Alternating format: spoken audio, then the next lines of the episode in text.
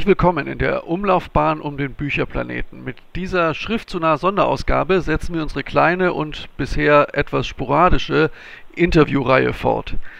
Das Thema, um das es geht, fällt dabei durchaus unter unsere beliebte Rubrik Rettet die Backlist, denn es geht um den amerikanischen SF-Autor Robert Sheckley, der leider außerhalb der eingeschworenen SF-Gemeinde kaum noch bekannt sein dürfte. Nun hat sich der Schajol Verlag mit Robert Sheckley beschäftigt und in seiner Reihe SF Personality im Band 21 einen kompletten Werkführer zu diesem Autor herausgebracht mit dem Untertitel Mörderspiele und kosmische Reisen. Und ich bin jetzt hier gerade übers Telefon verbunden mit Hardy Kettlitz und Christian Hoffmann, die diesen Werkführer gemeinsam gemacht haben und sich ähm, dazu durch das komplette Werk von Sheckley gelesen haben. Deswegen fange ich ganz einfach mal mit der naheliegendsten Frage an, für all die Leute, die Robert Sheckley bisher überhaupt nicht kennen. Was war das für ein Autor? Also wofür steht Robert Sheckley und was erwartet einen, wenn man sich auf diesen Autor und seine Geschichten einlässt? Ja, auch erstmal vielen Dank, dass wir das Interview hier machen dürfen. Ja, Robert Sheckley, das ist ein sehr wichtiger amerikanischer Autor gewesen des 20. Jahrhunderts im Bereich Science Fiction. Er hat sehr viele besonders satirische, humorvolle und auch bizarre Stories geschrieben. Einige schräge SF-Romane, ein paar Fantasy-Bücher, ein paar Thriller und Krimis. Aber vor allem war er eigentlich hauptsächlich Kurzgeschichtenautor, zumindest sind da seine besten Werke zu finden. Und ich habe hier ein ganz hübsches Zitat gefunden von Alfred Bester, was auch ein Science-Fiction-Autor vor allem der 50er Jahre gewesen ist, der hat gesagt, es, er ist wahrscheinlich der verfeinertste Autor. Von einem Dutzend Wegen wählt er immer den originellsten. Und da hat Bester völlig recht. Ja, ähm, Hardy, also ich habe euch gar nicht einzeln vorgestellt, gerade das war Hardy Kettlitz, angefangen hat Christian Hoffmann. Hardy, du hast dich ja hauptsächlich so mit den Kurzgeschichten beschäftigt und ähm, Du hast es auch gerade gesagt, er ist hauptsächlich ein Kurzgeschichtenautor gewesen. Ähm, was, was passiert so in den, den typischen Shackley-Geschichten? Kannst du da mal ein paar Beispiele für geben? Ja, eine typische Shackley-Geschichte. Also es gibt schon, gibt schon ganz typische Themen, die er behandelt. Also zum Beispiel ähm, sind die Hauptfiguren seiner Erzählung ganz normale Leute. Also keine Helden in dem Sinne, wie man sie oft in der alten Science Fiction findet, sondern eher äh, Prospektoren, also Leute, die andere Planeten erforschen sollen oder äh, es gibt eine kleine Reihe von Kurzgeschichten von ihm. Da drin gibt es zwei Männer, die in einem äh, galaktischen Ungeziefervernichtungsservice arbeiten oder ähnliches. Und die fliegen dann für gewöhnlich zu einem Planeten irgendwo hin. Meistens passiert ein Zwischenfall, also sie stürzen ab oder, oder es gibt irgendeine Notsituation.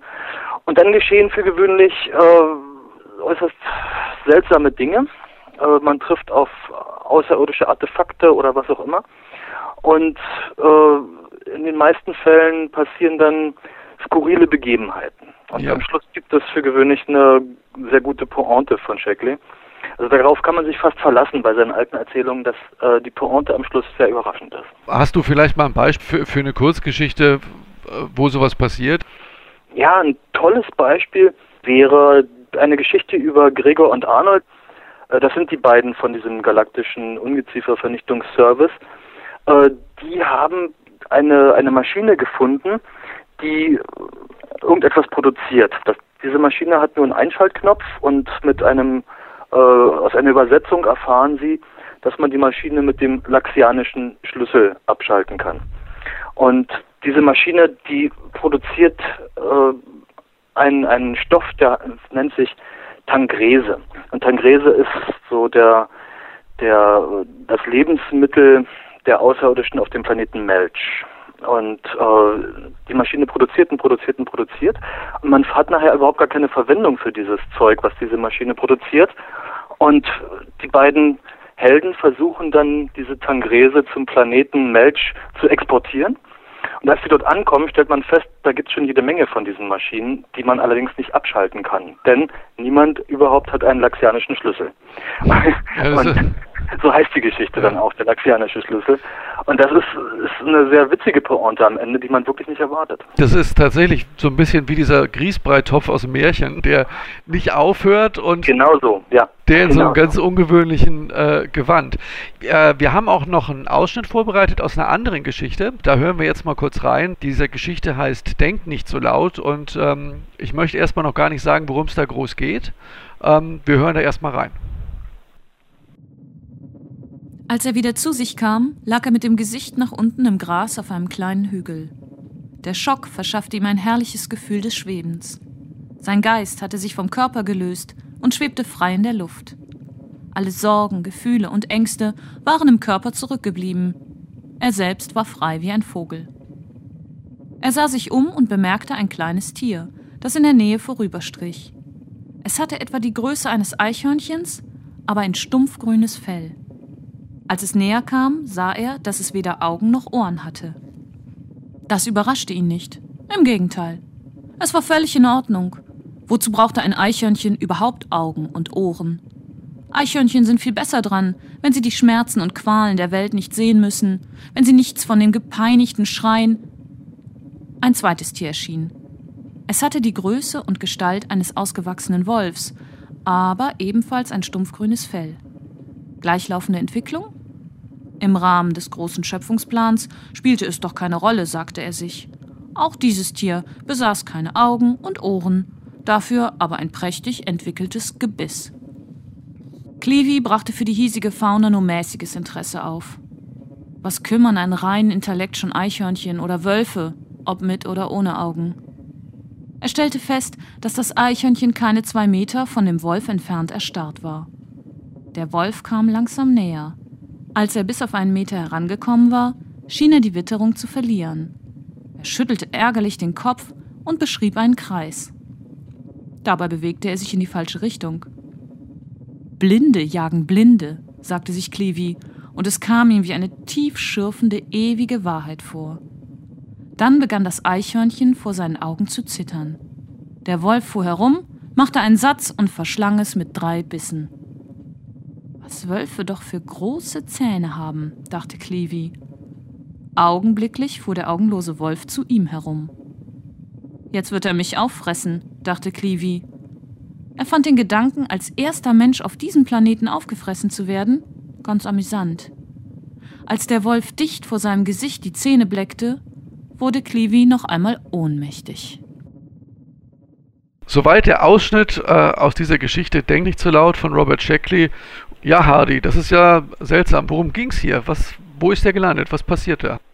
ja, er findet nach und nach heraus, dass die, äh, dass die Lebewesen auf diesem Planeten telepathisch begabt sind. Allerdings sind sie nicht äh, intelligent, sondern sie können quasi die Angst der anderen riechen. Und also es gibt Gejagte und, und es gibt Jäger und die, die Gejagten spüren natürlich die Präsenz der Jäger und bekommen Angst. Diese Angst wiederum spüren die Jäger und so funktioniert die Jagd und das Töten auf diesem Planeten, das Fressen und Gefressen werden. Nun ist er als, als äh, Astronaut dort gelandet und, und bekommt natürlich dann auch Angst vor diesem Wolf, der da gerade geschildert wurde. Und der Wolf spürt diese Angst und demzufolge muss er sich jetzt irgendwelche Techniken ausdenken, wie er diese Viecher irgendwie überlistet. Und das gelingt ihm schließlich auch. Was ist denn so der typische Held einer, einer Shackley-Geschichte? Sind es so die kleinen Leute oder, oder welche Art von Figuren äh, liegen ihm am Herzen? Und gibt es vielleicht Themen, zu denen er immer wieder zurückgeht? Gibt es so typisches, den, typischen Shackley-Helden oder das typische Shackley-Setting? Das gibt's durchaus, aber vielleicht sollte Christian kurz was über die äh, Figuren erzählen, die er auch später in den Romanen verwendet hat, weil die sind nämlich durchaus ähnlich zu den äh, Figuren in den Erzählungen. Christian? Ja, in den Romanen, da ist es tatsächlich auch ähnlich. Das sind ganz durchschnittliche Typen, Durchschnittsmenschen, die äh, in seltsame Ereignisse verstrickt werden. Also zum Beispiel der Held in Erster Preis Allmächtigkeit, das ist ein Roman, äh, Thomas Carmody, der ist ein ganz durchschnittlicher New Yorker unserer Zeit und der gewinnt bei einer Lotterie den ersten Preis und das löst dann eine Odyssee aus. Er muss den nämlich abholen und kommt dann zu einem Zentrum, wo ihm dieser Preis überreicht wird und es stellt sich heraus, dass es aber nur ein Irrtum war. Und deshalb muss er natürlich wieder zur Erde zurück. Und der Rest des Buches besteht dann aus seiner Suche nach der Erde. Es weiß nämlich keiner, wo die Erde ist, wann sie ist und zu welcher Erde er überhaupt muss, weil es gibt viele parallele Erden. Und deswegen irrt er dann durchs Weltall und das ist dann eigentlich auch so die gesamte Handlung, die Abenteuer dieses Thomas Carmody. Und das ist eben kein strahlender Held, sondern einfach so ein ganz unscheinbarer 0815-Mensch. Ja, der in diese Geschehnisse so hineinstolpert, so ähnlich wie der Astronaut, der abgestürzt ist, was wir gerade gehört haben, oder die armen Leute mit dem, mit diesem, die nach dem laxianischen Schlüssel suchen. Also immer so der, der, kann man sagen, so der Alltagsmensch, der so in skurrile Erlebnisse hineinstürzt? Ja, ja, genau. Entschuldigung. Äh, ich habe dazu noch ein Zitat übrigens von Stephen Golden. Der hat mal äh, gesagt, der archetypische Schecklische Held, der stille, zurückhaltende Jedermann, der wünschte, das Universum wäre ein einfacherer Ort, als es ist. Und das stimmt tatsächlich so. Also diese Figuren äh, sind oftmals überfordert einfach von den Situationen, auf die sie treffen und müssen sich irgendwie damit auseinandersetzen, schaffen es zuweilen, aber oftmals schaffen sie es eben gerade nicht. Und mhm. das macht auch den Spaß aus bei den Geschichten. Mhm. Und man könnte vielleicht noch ergänzen, dass es so immer ein bisschen was äh, Simplicissimushaftes hat, weil das sind oft auch zu naive Menschen, die aber irgendwann erkennen, dass sie auf die Weise, wie sie es versuchen, nicht weiterkommen und sich halt dann irgendwann auch mit der Situation abfinden. Ja, Christian, du hast ja gerade schon äh, einen, einen Typen aus, einen, einen Helden aus dem Roman beschrieben. Ähm, Du hast dich jetzt bei der Erstellung von dem Werkführer über Robert Shackley äh, hauptsächlich mit seinen Romanen beschäftigt, ähm, also mit den Romanen eines Autors, der hauptsächlich mit seinen Kurzgeschichten bekannt geworden ist oder der hauptsächlich als Kurzgeschichtenautor äh, gilt. War das jetzt irgendwie, hattest du den undankbaren Teil an der Sache oder gibt es in den Romanen äh, noch einen anderen Shackley zu entdecken? Also es ist teilweise undankbar gewesen, weil die Romane sind oft sehr episodenhaft und manchmal eben auch dann nicht so wahnsinnig gut. Gerade in der späteren Phase gibt es so ein paar, die kann man sich schlichtweg auch sparen. Aber ein paar Romane sind beeindruckend. Die sind sehr skurril und machen einfach wahnsinnig Spaß, die zu lesen. Ja. Also ein, eins habe ich entdeckt, Der unbegrenzte Mann. Das ist surrealistisch und psychedelisch hoch fünf. Und da saß ich beim Lesen da und habe mich nur noch gewundert, also wie kann ein Mensch auf sowas kommen? Ja. Also Einfälle noch und nöcher. Kann, kann man, äh, es ist vielleicht schwierig, das so in kurzen Worten zusammenzufassen, wenn es so super viele Einfälle gibt. Aber äh, worum geht es in dem Buch? Was gibt's, gibt's irgendwie, kann man da so ein paar Sachen draus erzählen? Der unbegrenzte Mann, ja, das ist auch wieder der tschechische Raumfahrer, der ohne es zu wollen einfach in Ereignisse verwickelt wird. Der hat nämlich einen Raumschiffabsturz zu also die überlebt da auf einem fremden Planeten und muss ein Ersatzteil finden für sein Raumschiff. Dieses Ersatzteil ist aber nicht da, wo es sein sollte, sondern irgendwo anders. Und das muss er suchen. Es sind auch manchmal völlig sinnlose Episoden dabei, wo man sich hinterher wundert, was hat jetzt eigentlich mit der Handlung zu tun. Ja. Robert Shackley taucht dann auch selber auf und will seiner Figur bei der Suche nach dem blöden Ersatzteil helfen, aber auch er schafft es nicht, obwohl er der Autor ist. Das geht eigentlich immer nur um dieses komische Ersatzteil. Also bei dem Buch ist es schon sehr extrem, weil es schon sehr bizarr ist und surreal. Also da habe ich manchmal einfach nicht gewusst, was wollte Shackley eigentlich ja, damit. Ja. Also er hat vielleicht auch Drogen genommen, muss man offen sagen. Er hatte ja. da so eine Phase. Aber bei anderen Sachen, da sind schon wirklich so sehr nachdenkenswerte Aspekte drin. Und das Buch, was ich vorhin erwähnt habe, Erster Preis Allmächtigkeit, das kann man auch so ein bisschen als Vorläufer von Douglas Adams sehen. Das ist auch sehr philosophisch und behandelt einfach so die entscheidenden Fragen nach dem Sinn, dem Universum und dem ganzen Rest. Allerdings vor Douglas Adams. Wer Spaß hatte in Douglas Adams, der sollte sich vielleicht auch mal einen dieser, dieser Shackley-Romane oder Kurzgeschichten äh, trauen. Ja, auf jeden Fall. Mhm. Ja. Es hast du vorhin schon angedeutet, bei den Romanen, dass du so vor allen Dingen einige spätere Romane äh, fandst du jetzt nicht so großartig. Da kann man natürlich die Frage anschließen, hatte der bestimmte Schaffensphasen? Gibt es einen frühen Shackley, einen späten Shackley? Wie hat er sich verändert? Gibt es so stilistische Veränderungen? Das hat man ja oft bei Autoren. Und ähm, ja, was war das für ein Typ? Wie hat er gelebt? Und welche, welche Phasen hat er so durchgemacht in seinem Schreiben? Ja, also es war sicher auch als Person ein sehr interessanter Mensch, wurde oft so als freundlich, schüchtern geschildert, aber auch irgendwie so ein verschmitzter Typ, Der wurde 28, 1928 in Brooklyn geboren, hat dann nach dem Highschool-Abschluss verschiedene Jobs gemacht und dann aber auch schon während seiner Universitätszeit zum Schreiben angefangen. Er hat dann seinen Abschluss gemacht und in einem Flugzeugwerk kurz gearbeitet und hatte aber keine Lust auf eine normale bürgerliche Existenz und hat eben dann auch seine erste Story 51 verkauft und in den 50er Jahren äh, wurde er dann freiberuflicher Schriftsteller, hat halt eine Unmenge von Kurzgeschichten produziert und dann wahrscheinlich aus wirtschaftlichen Gründen auch angefangen, Romane zu schreiben. Und 1970 war so ein Einschnitt, da ist er nach Ibiza ausgewandert und hat eigentlich sehr wenig geschrieben. Und man kann vermuten, dass er da so als Hippie gelebt hat. Und der unbegrenzte Mann, äh, das ist eines der wenigen Werke, die er da geschrieben hat. Und das liest sich auch so, wie wenn er da manchmal Begegnungen mit gewissen Substanzen, die seinen eigenen Geist verändert hatten, auch äh, gemacht hat. In einer bestimmten Phase der Science-Fiction-Literatur, der Geschichte gibt es ja da auch noch ein paar andere Beispiele. Und ähm, wäre mal interessantes Special, die Drogenliteratur der SF. Okay, aber ja. wir kommen nochmal ähm, für einen Moment auch auf einen anderen Aspekt zurück der sich vor allen Dingen auf die Kurzgeschichten bezieht. Ähm, das kommt nämlich auch in diesem Werkführer, im, in der Einteilung dieses Werkführers äh, ganz stark raus, dass ähm, das Umfeld, das schriftstellerische Umfeld, in dem Shackley so als Schriftsteller groß wurde, waren ja vor allem die US-amerikanischen Science-Fiction-Magazine, vor allem der 50er und 60er Jahre, äh, wo er seine Geschichten veröffentlicht hat.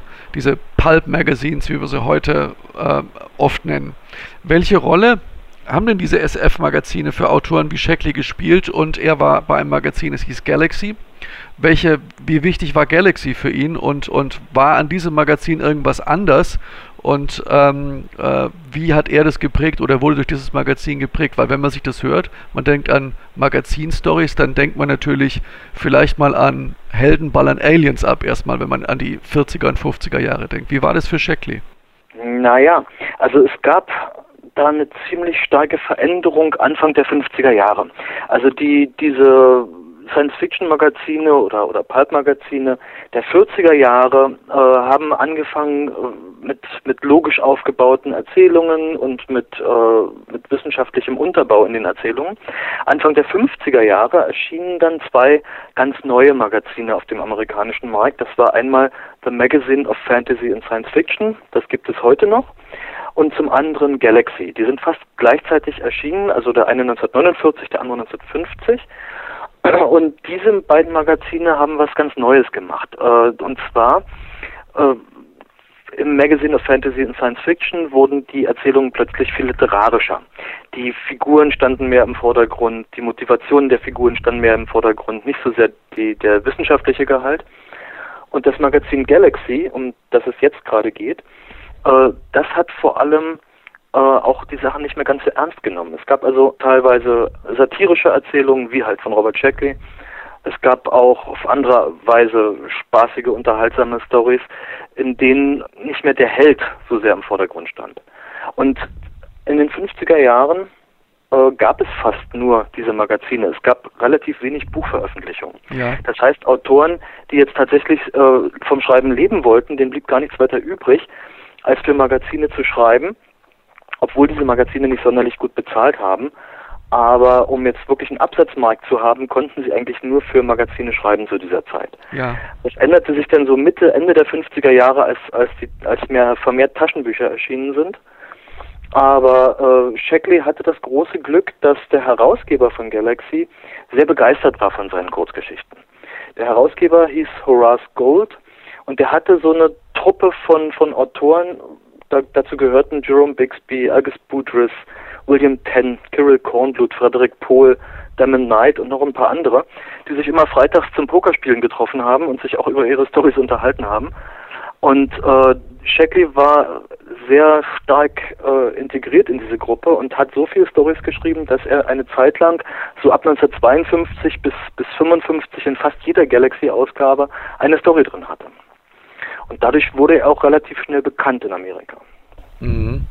Ähm, das ist äh, ja auch ein Aspekt, den denke ich auch viele Hörer, wenn wir unsere Rubrik haben, rettet die Backlist, ähm, äh, sich gar nicht so klar machen, dass viele dieser alten Autoren, die wir sozusagen auch wieder loben, also der ganz alten, wir hatten ja Alfred Bester und Roger Selesny, solche Autoren, dass die teilweise wirklich gelebt haben oder ein, ein Großteil ihrer Existenz diesen regelmäßigen Veröffentlichungen in den Magazinen verdankten. Und jetzt ist für viele Autoren, und ich weiß nicht, war das bei Shackley auch so, gab es bei Shackley so einen Bruch, vielleicht nochmal so eine biografische Frage, wo Magazinstories irgendwann einfach nicht mehr so, so angesagt waren und dass er, du hast es vorhin auch angedeutet, Christian, dass man dann einfach eine Umstellung machen musste auf Romane, ein bisschen, keine Ahnung, ob das ein gutes Beispiel ist. So bei der Erfindung des Tonfilms mussten plötzlich alle Leute Sprechrollen nehmen, obwohl sie eigentlich Stummfilmstars waren. Ich weiß nicht, kann man das vergleichen so mit den Kurzgeschichtautoren oder ist es ist übertrieben?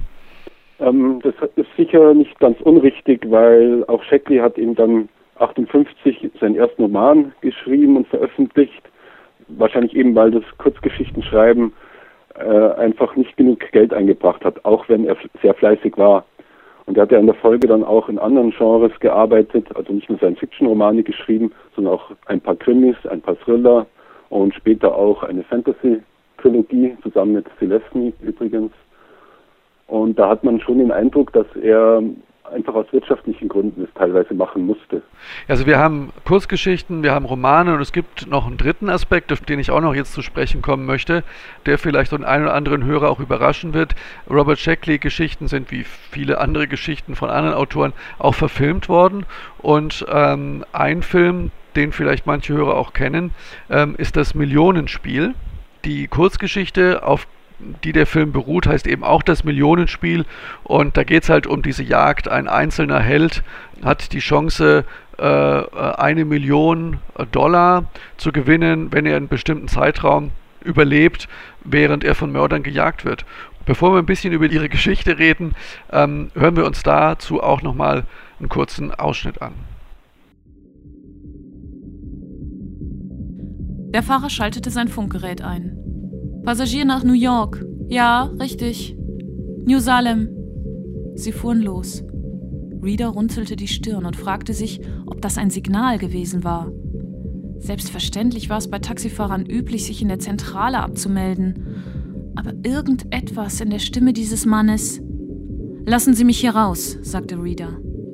Er zahlte und ging die schmale Landstraße hinunter, die sich durch lichten Wald schlängelte. Die Bäume waren zu klein und standen zu weit auseinander, um als Versteck dienen zu können. Reader wanderte weiter und suchte nach einem Unterschlupf. Ein schwerer Lastwagen näherte sich. Jim ging weiter, den Hut tief in die Stirn gezogen. Aber als der Fahrer herankam, hörte er eine Stimme aus dem Fernsehempfänger in seiner Tasche rufen. Vorsicht! Er sprang in den Graben. Der Lastwagen schleuderte vorbei, Reader nur knapp verfehlend, und hielt mit kreischenden Bremsen.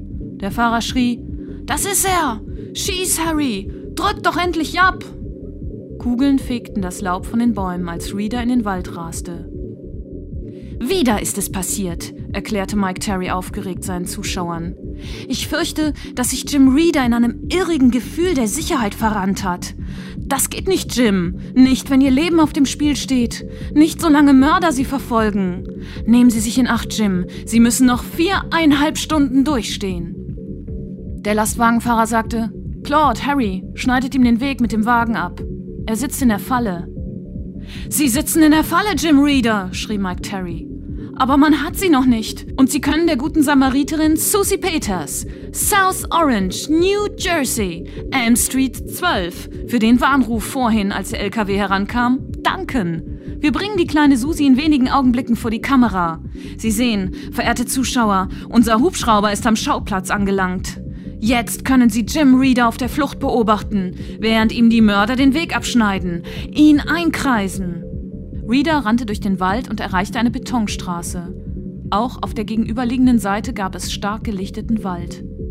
Einer der Gangster kam von hinten heran. Der Lastwagen hatte eine Nebenstraße befahren und war jetzt eineinhalb Kilometer entfernt, brauste aber auf Reader zu. Von der anderen Seite her näherte sich ein Personenwagen. Reader rannte auf die Straße hinaus und winkte verzweifelt. Das Auto hielt. Schnell! schrie die blonde junge Frau am Steuer. Reader hechtete in den Wagen. Die Frau wendete das Fahrzeug. Eine Kugel durchschlug die Windschutzscheibe. Die Blonde trat auf den Gashebel und fuhr beinahe den Gangster über den Haufen, der im Weg stand. Bevor der Lastwagen im Schussweite war, raste die Limousine weiter davon. Reader lehnte sich zurück und schloss die Augen. Die junge Frau konzentrierte sich auf die Lenkung des Wagens. Es hat wieder geklappt, rief Mike Terry mit ekstatischer Stimme. Jim Reader ist wieder den Kiefern des Todes entrissen worden. Dank der Hilfe unserer guten Samariterin Janice Morrow, New York City, Lexington Avenue, 433. Haben Sie so etwas schon mal erlebt, meine Damen und Herren? Wie Miss Morrow durch den Kugelregen raste und Jim Reader vor dem Untergang rettete? Wir werden uns später mit Miss Morrow unterhalten und uns ihre Erlebnisse mit ihren eigenen Worten schildern lassen. Inzwischen, während Jim Reader vielleicht der Sicherheit, vielleicht neuen Gefahren entgegenrast, hören Sie eine Mitteilung unseres Sponsors. Bleiben Sie am Gerät. Jim muss noch vier Stunden und zehn Minuten überstehen, bevor er in Sicherheit ist. Noch ist alles möglich. Ja, soweit der Ausschnitt aus das Millionenspiel und wir hatten es gerade schon gesagt, wem die Geschichte bekannt vorkommt, dann vielleicht deshalb, weil sie verfilmt worden ist. Was gibt es zu dieser Verfilmung zu sagen? Der Film ist 1970 äh, gemacht worden, also die Erzählung, die stammt von 1958. Ja und ist damals im Magazine of Fantasy and Science Fiction erschienen. Und der Film wiederum ist ein deutscher Film, was jetzt ein bisschen ungewöhnlich scheint. Ähm, der ist 1970 gemacht worden und zwar ohne, äh, dass äh, Robert Shackley seine Einwilligung dazu gegeben hat. Und das ist eine fast, also sehr werkgenaue Verfilmung der Erzählung. Äh, also es geht insgesamt darum, dass hier eine, eine, in einer Fernsehshow ein Mann verfolgt wird und von einem von einem Killer-Team äh, umgebracht werden darf. Er muss halt eine bestimmte Zeit überleben, um am Schluss diese Millionen Dollar zu bekommen. Und äh, man hat das ähm, quasi so ein bisschen ins, ins deutsche Verhältnisse übersetzt.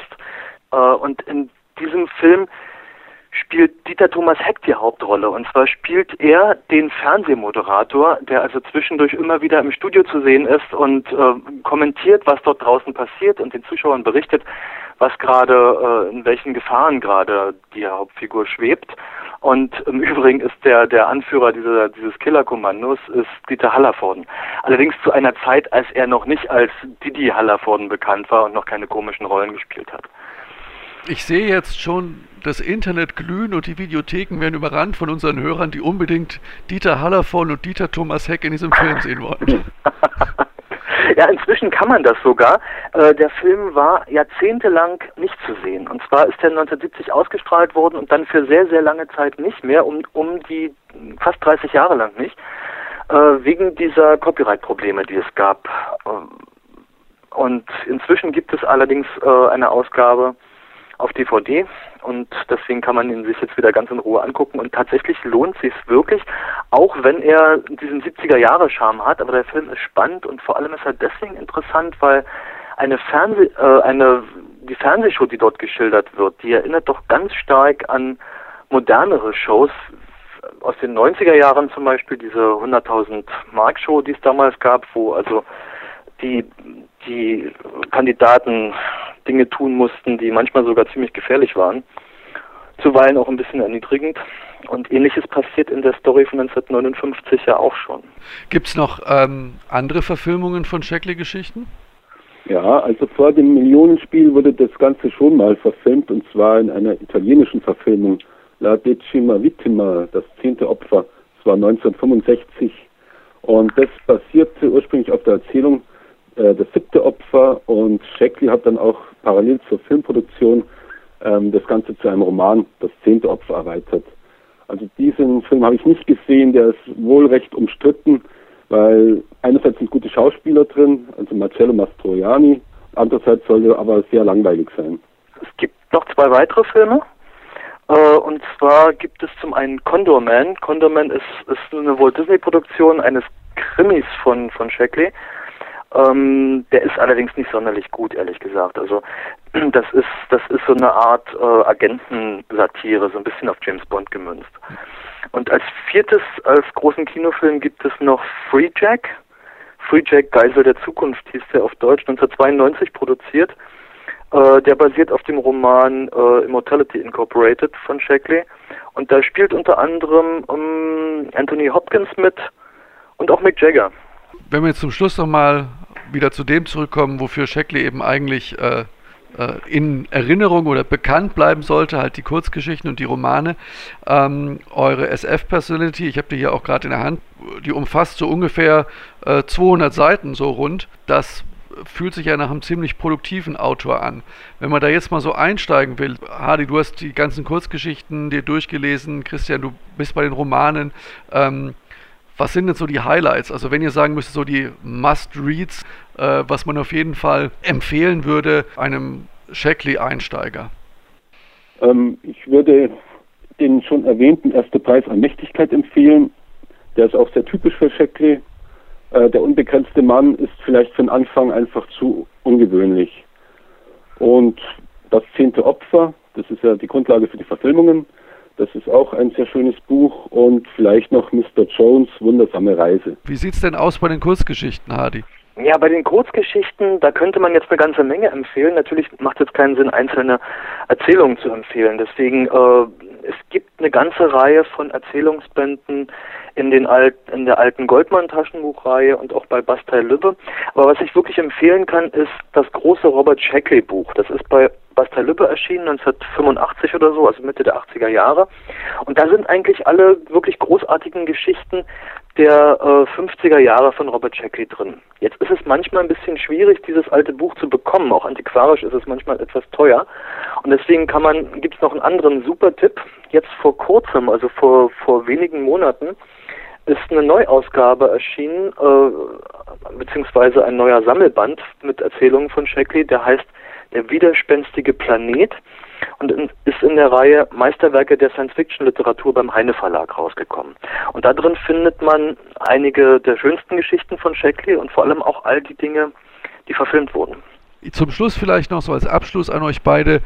Was gefällt euch so ganz persönlich an Shackley am besten? Also warum würdet ihr äh, dem Autor jemanden empfehlen, der ihn noch nicht kennt? Also was, was ist euer Fazit? Also mir gefällt persönlich an Shackley eben der Ideenreichtum. Da findet man Ideen, die findet man nirgends sonst, möchte ich einfach mal behaupten. Bei den Romanen eben auch, äh, dass es sehr unterhaltsam ist, aber obwohl es sehr witzig ist, eben auch philosophisch.